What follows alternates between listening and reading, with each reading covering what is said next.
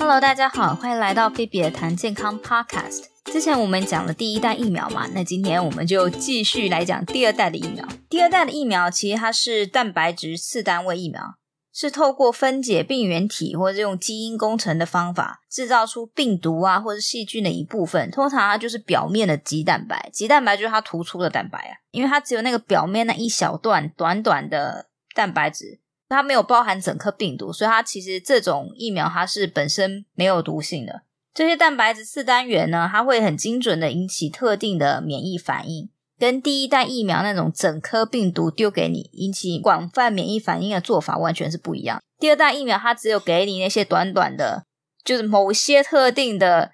蛋白质的棘蛋白而已，它不是一整颗的病毒，所以它引起免疫反应会非常的不一样。但因为它只给了一些很少量的几种蛋白质，所以它未知的副作用会比较小。但也因为它给的很局限，所以它整体引起的免疫反应会比较小，没有这么大。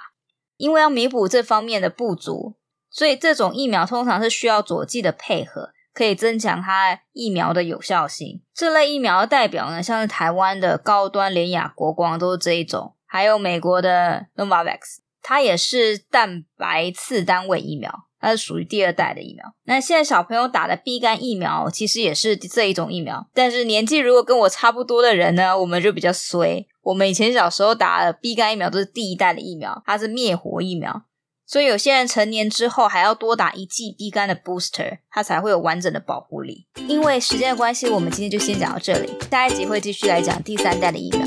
希望大家继续收听，我们下次见。